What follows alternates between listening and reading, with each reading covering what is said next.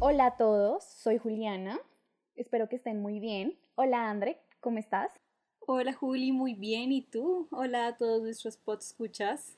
Muy, muy bien. Eh, feliz de por fin empezar a grabar nuestro primer podcast. Por fin, por fin nos atrevimos, Juli. Estoy súper emocionada. Tenemos que contar por qué esto nos emociona. Creo que es porque es un proyecto que lo hablamos hace mucho, mucho tiempo y por fin lo estamos realizando y estoy muy emocionada por eso. Bueno, nosotras somos comunicadoras sociales, entonces durante nuestros años de aprendizaje creo que era algo que siempre hablamos, discutimos sobre hacerlo y hasta que después de graduarnos estamos acá haciéndolo. Exacto, tuvimos, tuvieron que pasar como cuatro años de habernos conocido para que por fin se nos diera por dejar la bobada eh, y tomar pues la decisión de hablar de nuestros miedos sin tapujos declarándonos siempre culpables, ¿verdad? sí, eh, yo creo que seguro para algunos no hay por qué avergonzarnos de nuestros gustos y sentirnos culpables, pero creo que en el entorno en el que estuvimos por mucho tiempo era como eso no te debe gustar, porque no es lo suficiente quizás de buena calidad, y cuando digo calidad es como entre comillas literal o intelectual, y por eso no te debería gustar. Y la idea de este podcast es eso, es como hablar como, oye, es normal que nos guste, tal vez es basura para algunos, pero para otros no. Y creo que lo lindo de esto es que la idea es hablar, opinar sobre algo y va a ser un lugar súper, súper seguro donde podamos decir eh, pues nuestras opiniones. Y también como que invitamos a todos a que nos comenten y nos digan qué les parece en nuestro podcast. Claro, es que, como decía Juli, en algunos momentos de la vida, no necesariamente solo en el académico, sino en la vida, o sea, ya ahora que estamos entrando en esta etapa adulta horrible, eh, en el que tenemos que trabajar y demás, eh, a veces es como raro admitir como que a uno le gustan ciertas cosas que pueden ser consideradas o infantiles o que no son lo suficientemente, sí, profesionales, pues.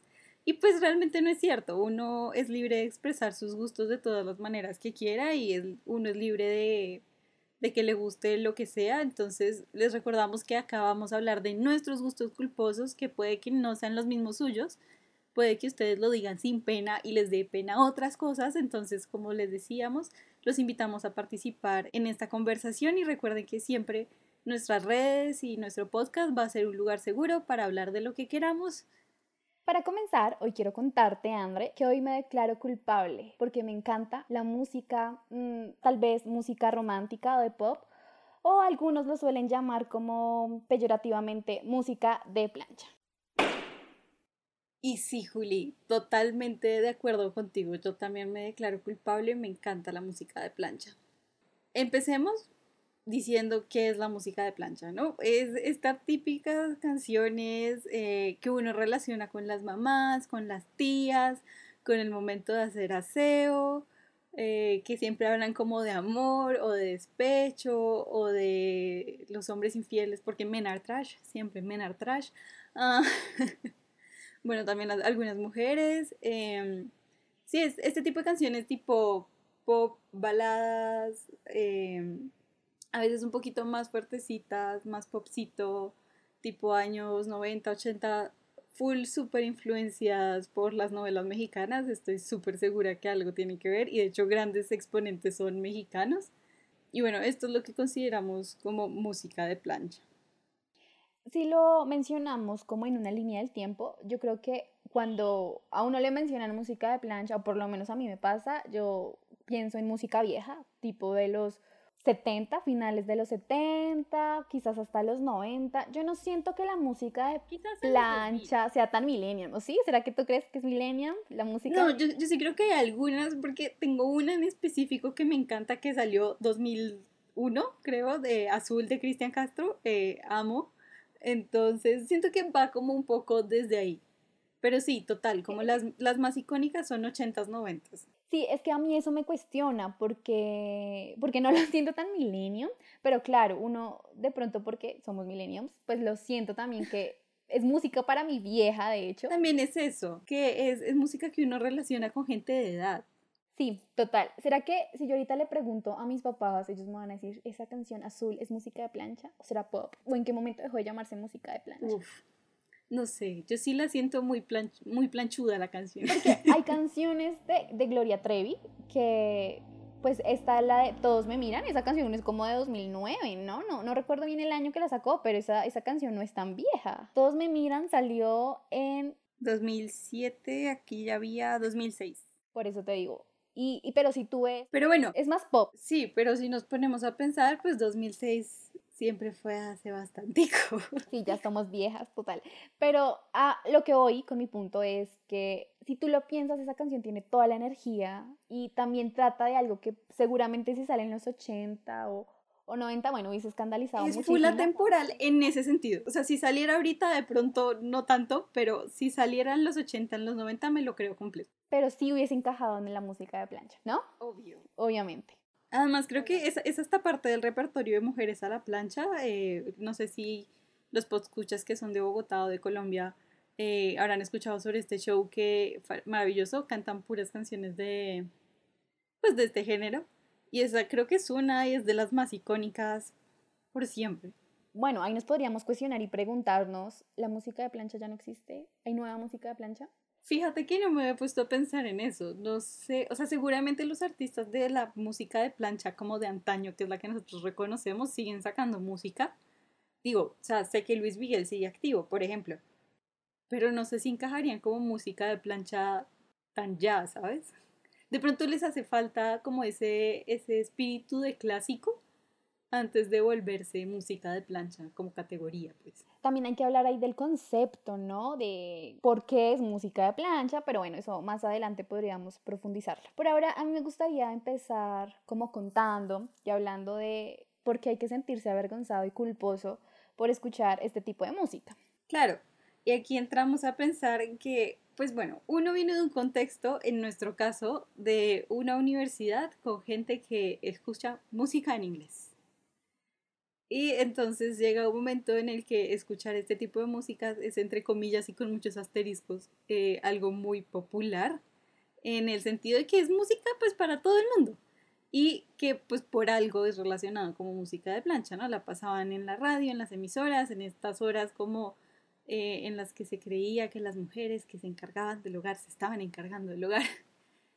Entonces que uno las relaciona mucho como con eso, entonces dice como hay una persona o sea, obviamente todos hemos crecido con este tipo de canciones porque sería un mentiroso el que dijera que jamás en su vida ha escuchado Gloria Trevi, a Luis Miguel, a y a Juan Gabriel. O sea, mentir, Juan Gabriel, además me estaba olvidando súper de Juan Gabriel. O sea, mentirosísimo aquel que diga que nunca en su vida ha escuchado una canción de plancha. Pero, eh, pues sí llegan momentos en el que a todos los compañeros les gusta que el rockcito, que el popcito, que la música en inglés, que no sé qué, y uno ya decir, no, es que eh, no sé, me gusta o disfruto mucho escuchar canciones vengativas de Victoria Carr, pues eh, déjame decirte que uno le da como su, su cosita. No sé si uno puede avergonzarse por esto, pero sí es algo como atípico, digámoslo así, por las personas que uno se suele rodear, ¿no?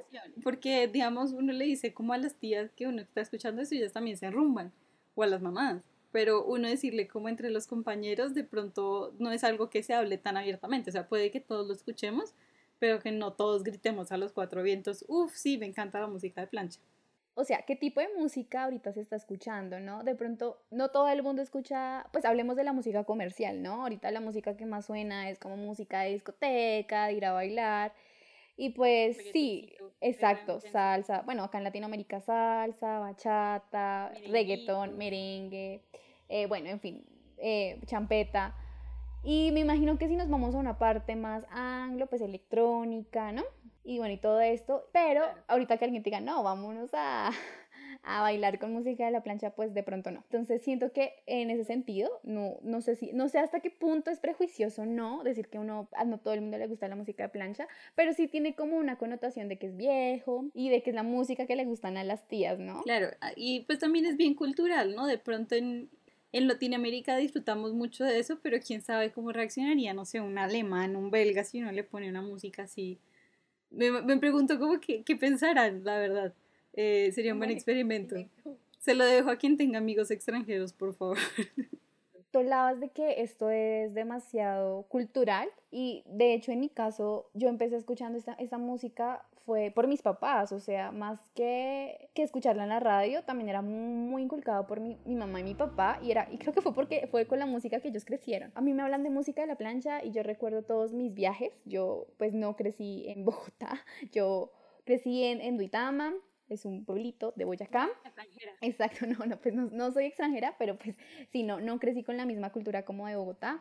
Era totalmente distinto y recuerdo todos mis viajes de Duitama eh, Bogotá, que la canción de ambiente de mis viajes era música de plancha porque a mis papás les encantaban. Y también recuerdo que esta música llegó como a mi vida porque RCN sacó una novela que se llamaba El penúltimo beso y digamos que la novela era súper ambientada con música, pues lo que se conoce como música de plancha. Entonces, de hecho, esta novela, no sé si la conoces, bueno, la dio RCN eh, y el protagonista era Sebastián Martínez. La novela creo que fue un fracaso. Pero Sebastián Martínez. eh, bueno, el caso, o sea, eh, el caso es que creo que la novela le fue mal, de hecho, creo que nunca dieron el, el final y la tuvieron que quitar. Bueno, no vi la novela, pero tengo que hacer el disclaimer acá. Sebastián Martínez es un gran gusto culposo.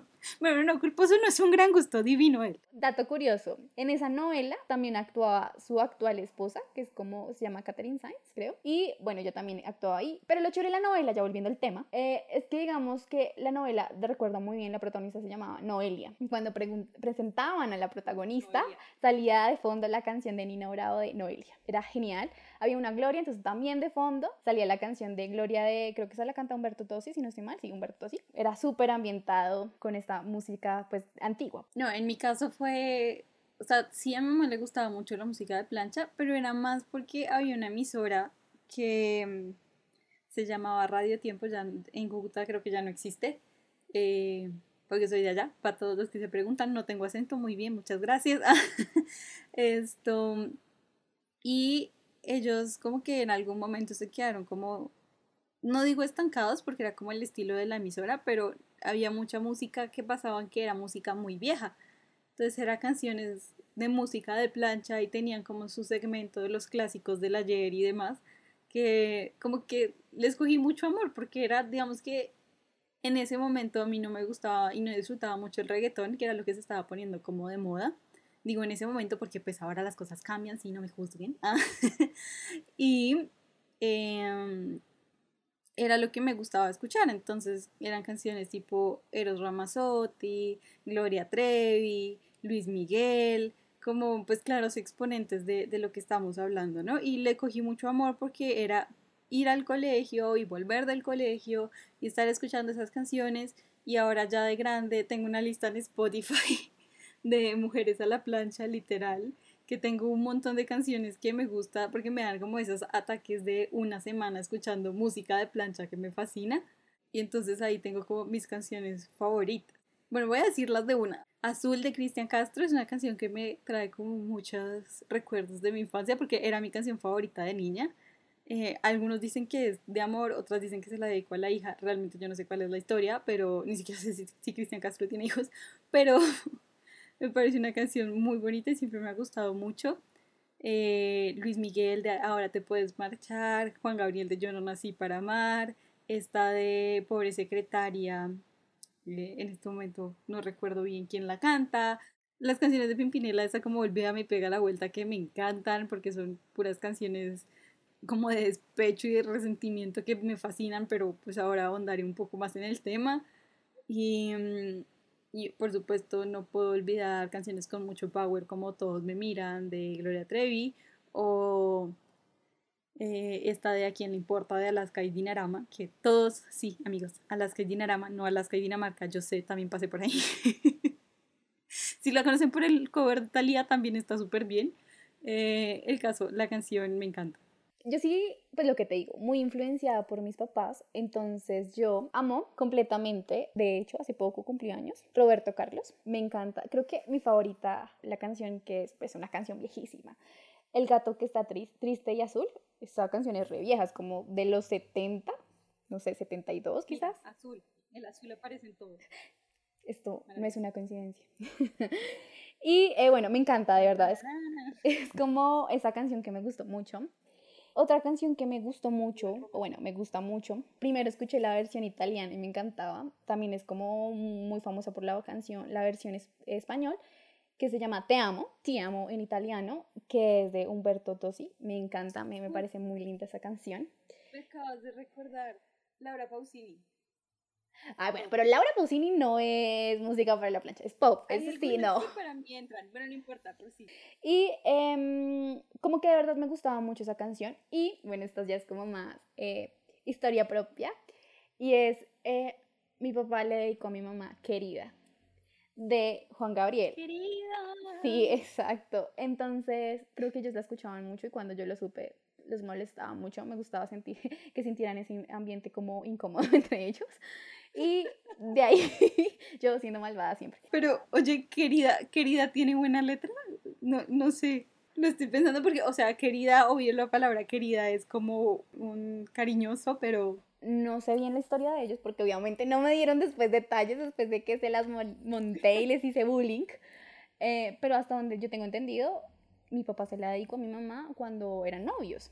Entonces, sí, mira mi soledad, sienta nada bien. Ah, no, sí, sí, sí, sí. Sí, tiene una buena letra. Estoy un poco en el mood de que Juan Gabriel, tipo, yo no nací para amar o hasta que te conocí vi la vida con dolor y tal. No, pero... Pero no, esta, esta está bien, está bien. Tiene buena letra. De hecho... Mira tú, qué lindo tu papá. Sí, súper lindo. Pues ahorita que, que, pienso en la letra, esta canción es muy estilo Juan Gabriel de, en el sentido de, de soledad, ¿no? De volver a recordarnos que está solo. Como que estaba pensando que de pronto la canción tenía era un poco que ver más con eso tipo me dejaste solo ayuda y no como me dejaste solo vuelve a mí para dejar de sentirme así, que se me hace como totalmente distinto y obviamente mucho más lindo.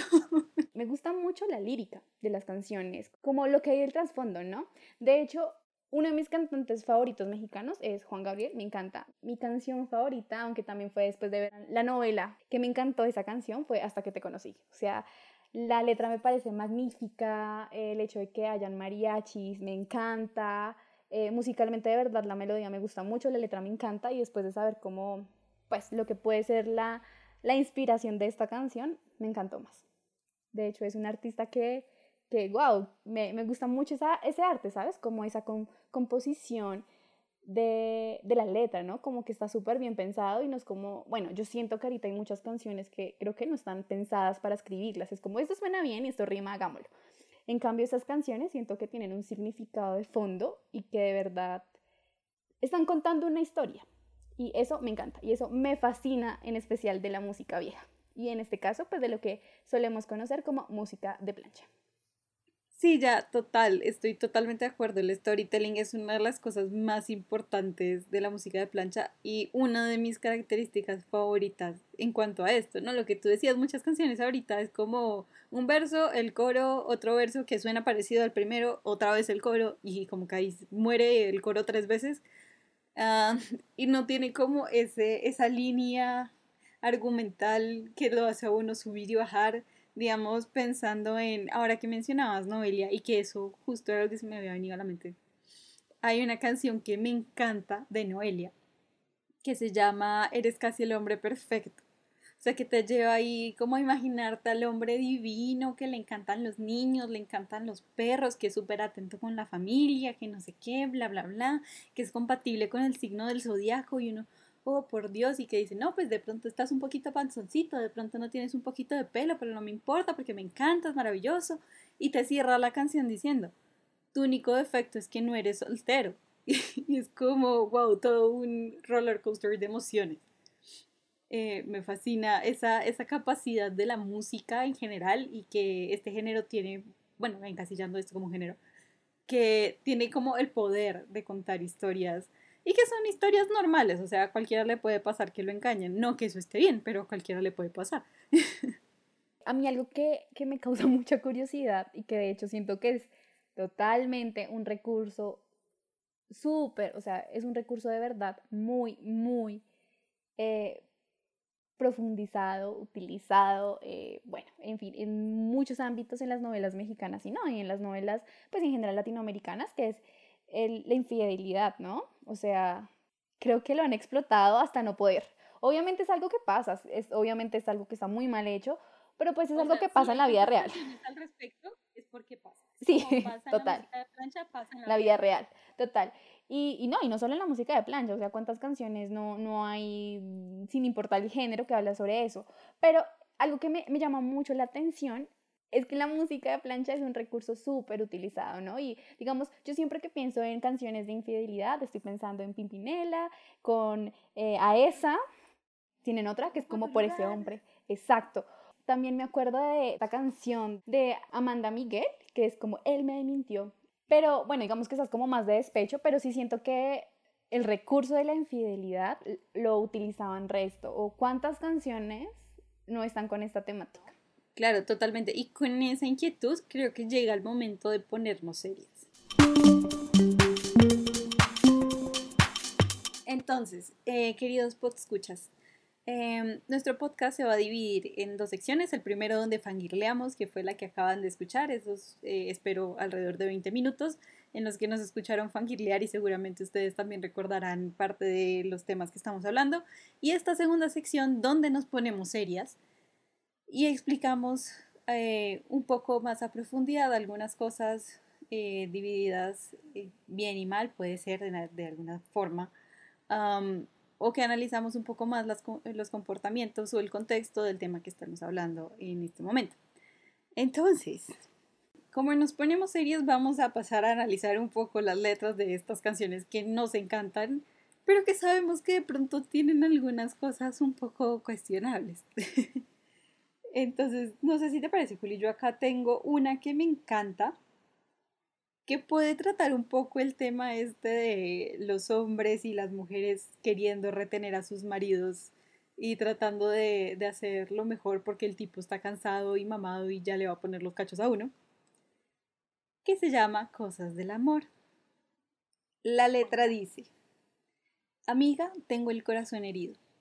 El hombre que yo quiero se me va. Lo estoy perdiendo, estoy sufriendo, llorando de impotencia, no puedo retenerlo.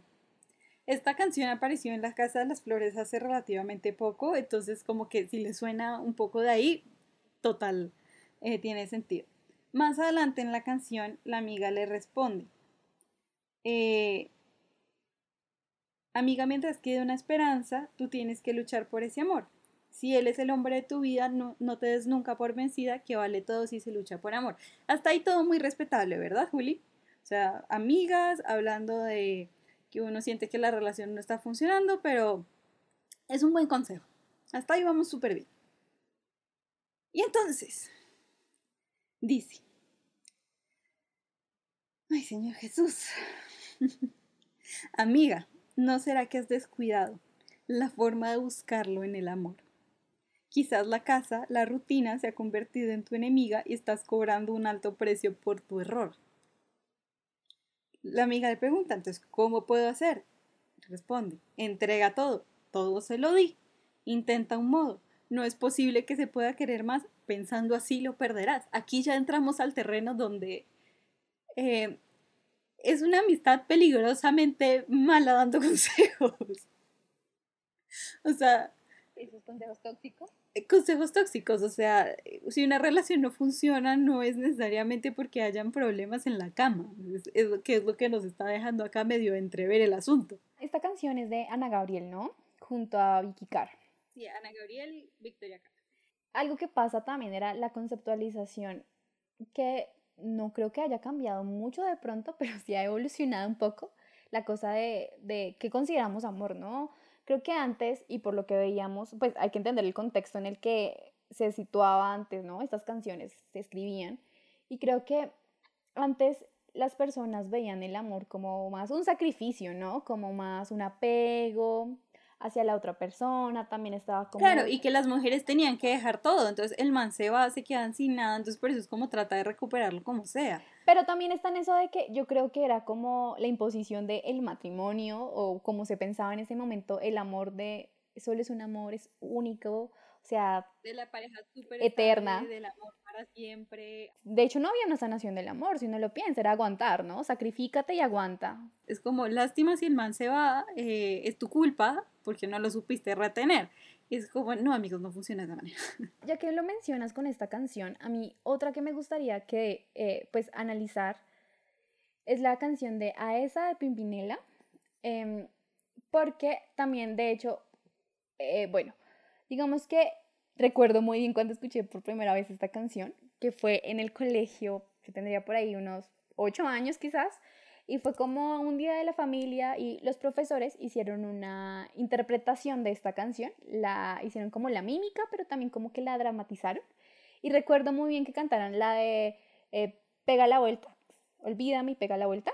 Y también dramatizaron esta, de a esa, le hicieron de hecho las dos seguidas. Uno está expuesto a este tipo de cosas desde muy chiquito y probablemente no es la mejor idea.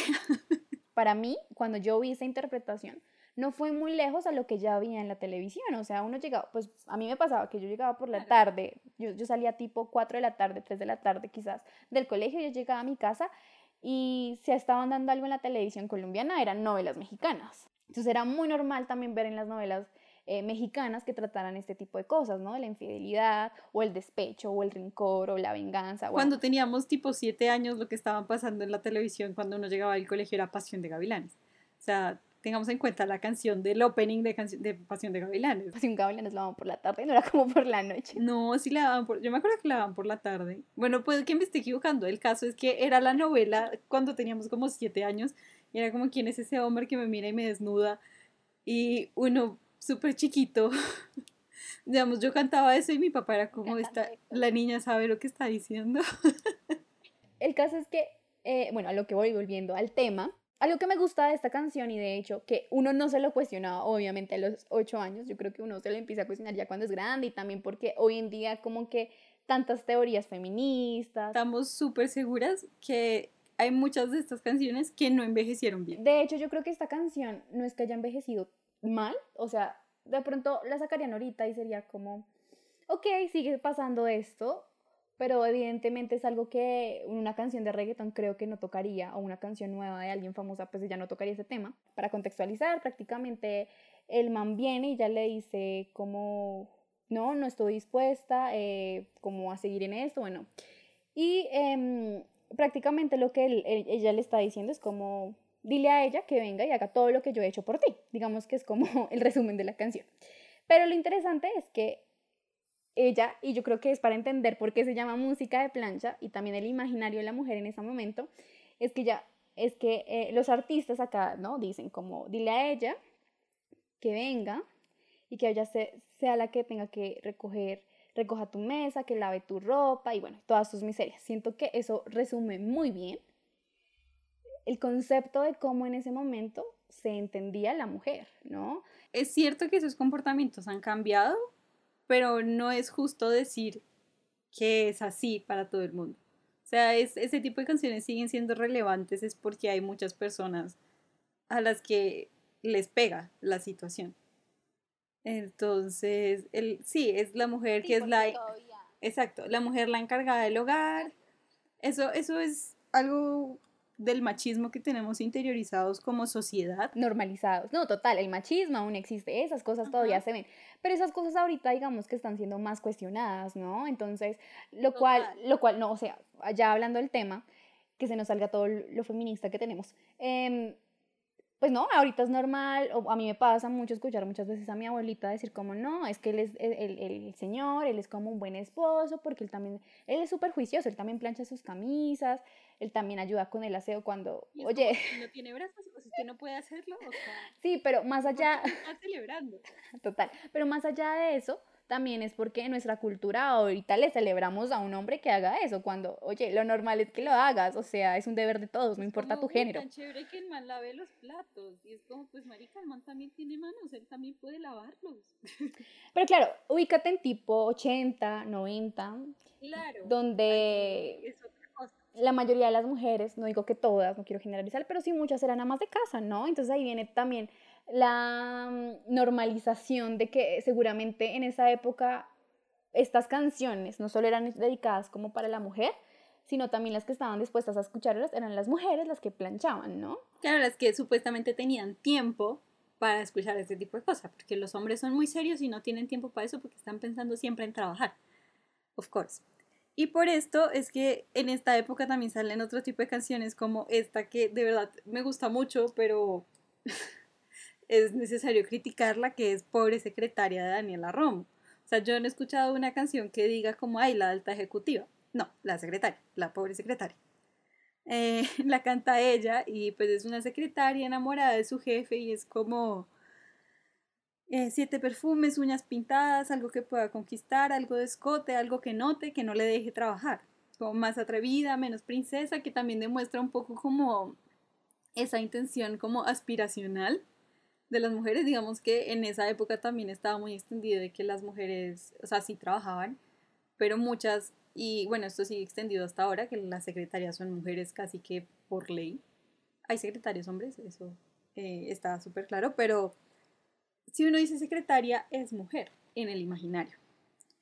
Entonces está como este tema aspiracional de que de pronto, bueno, no, no voy a decir como que en esta canción debería decir como yo no sueño con ser ya una secretaria, sino o que quiere como otro puesto, sino que las aspiraciones era como conseguir el amor de su vida, que en este caso pasaba y acontecía que era su jefe.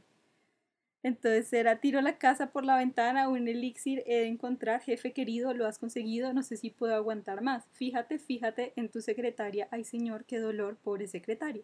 Pídele que copie cien mil veces, yo te amo. Y es como, bueno, eso también, aparte de que hablamos de que la mujer es una secretaria, eh, lo cual no es nada malo, es una profesión totalmente respetable, no quiero que lo tomen por ese lado, sino me refiero a, que personifica a este tipo de mujer del común y que en estos años como que su aspiración, a pesar de trabajar, era como conseguir su amor, que pues era su jefe. Pero sí, es, es como esta mujer que está como súper enamorada y, y digamos que me parece súper simpático como el tema de querer conquistar a, su jefe de todas las maneras posibles, pero objetivizándose un poco también, es como uno también tiene buenos sentimientos, ¿no? Em, y bueno, aparte está el tema de que acoso laboral está mal, es muy tóxico también desde el lado de la mujer, eh, cómo hacer todo ese tipo de cosas. Em, y es precisamente como la base de esta sección, ¿no?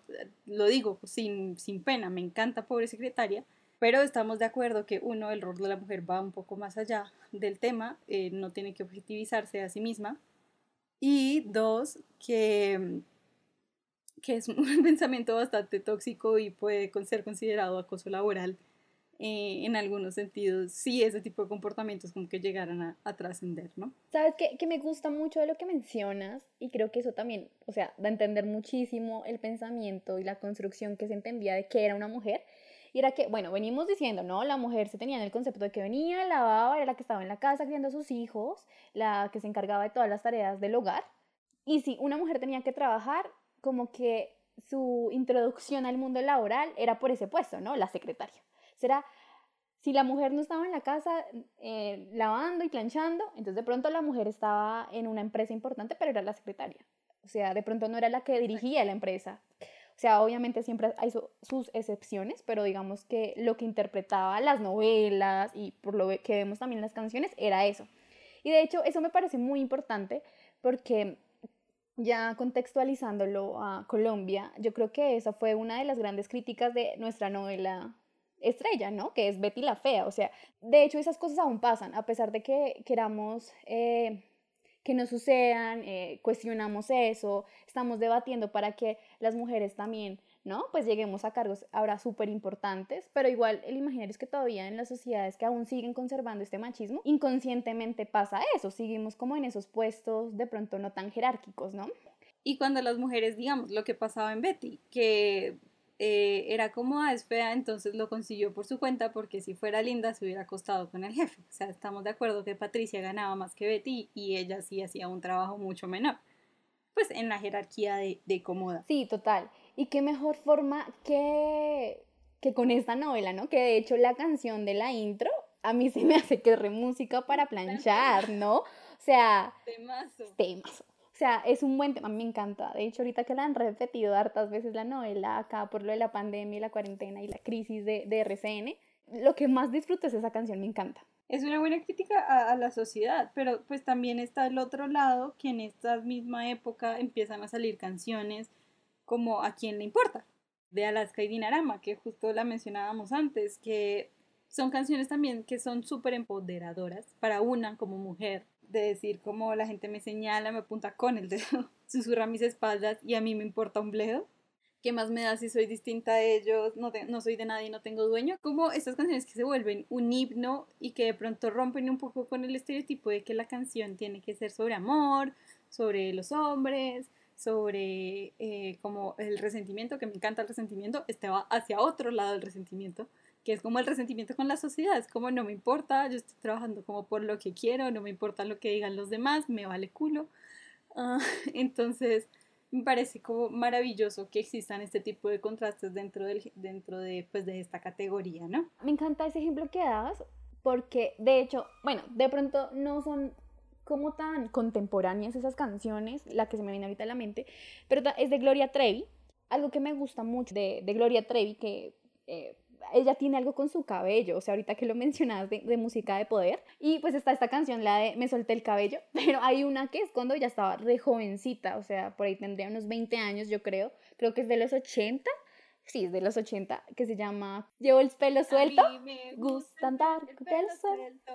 Y pues no, y de hecho tú escuchas la letra, que a mí siempre algo que me pasa con esta canción, es que a la mujer le enseñaban, y, o, a mí también me pasa, ¿no? Uno de chiquito le enseñan, no, tú tienes que estar peinada, tú tienes que estar controlada, ¿no? Es el control del cabello, ¿no? Y ahorita que... Claro, como tu pelo al natural no es lo suficientemente profesional y no va a hablar bien de ti porque tienes que dar una gran imagen. Estamos de acuerdo en que tenemos que dar una gran imagen, pero no estamos de acuerdo en que tu belleza al natural no sea eh, o sea, como que te impida eso, ¿sabes? Recuerdo ahorita de toda esa polémica que hubo de, pues polémica no, como todo ese debate que hubo sobre eh, que muchas mujeres, que su cabello era súper crespo, a veces mujeres afro, que pues bueno, su, su cabello es súper, súper, súper crespo, y que de pronto no tiene los estándares de belleza de la actualidad, que sabes, es liso, sin frizz, eh, de pronto sí hay ondas, son ondas controladas, pero pues llega un cabello que es súper rebelde y que no se puede controlar. Si a estas mujeres les toca, pues no sé, se tenían que someter a,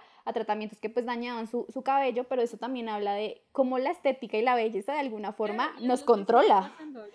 Exacto, nos sigue pasando ahorita, o sea, hay mucha gente que no ha aprendido a aceptar su cabello o su su color de piel o alguna característica en especial porque la sociedad impone que no tiene que ser así. Y eso no, me parece tan chévere. Y el hecho de, digamos, tener canciones como esta de A quién le importa o de Gloria Trevi Me gusta andar de pelo suelto o esta Y todos me miran, me parece como que es un momento súper catártico y súper liberador y siento que algunas personas que de pronto hemos pasado por ese momento en el que no aceptamos algo de nosotros porque la sociedad nos dice como estás mal, es una buena opción de liberación. Entonces aquí vemos que igual están esos dos extremos, ¿no? De canciones como súper liberadoras, súper buenas como para el autoestima y un buen momento así como de enfiestarse con canciones de plancha y otras que también son divertidas para enferrarse, pero que su mensaje es un poco más cuestionado, pero a pesar de todo nos declaramos culpables, ¿cierto Juli? Nos declaramos culpables. Nos gusta la música de plancha. Bueno amigos, pues escuchas, gracias por escucharnos. Nos hablamos el próximo jueves con un nuevo placer culposo. Estén atentos a nuestras redes sociales, estamos en Instagram como arroba me declaro culpable pod. Dejen amor, compártanos sus gustos culposos, recuerden que somos un lugar seguro y hasta la próxima. Chao, chao.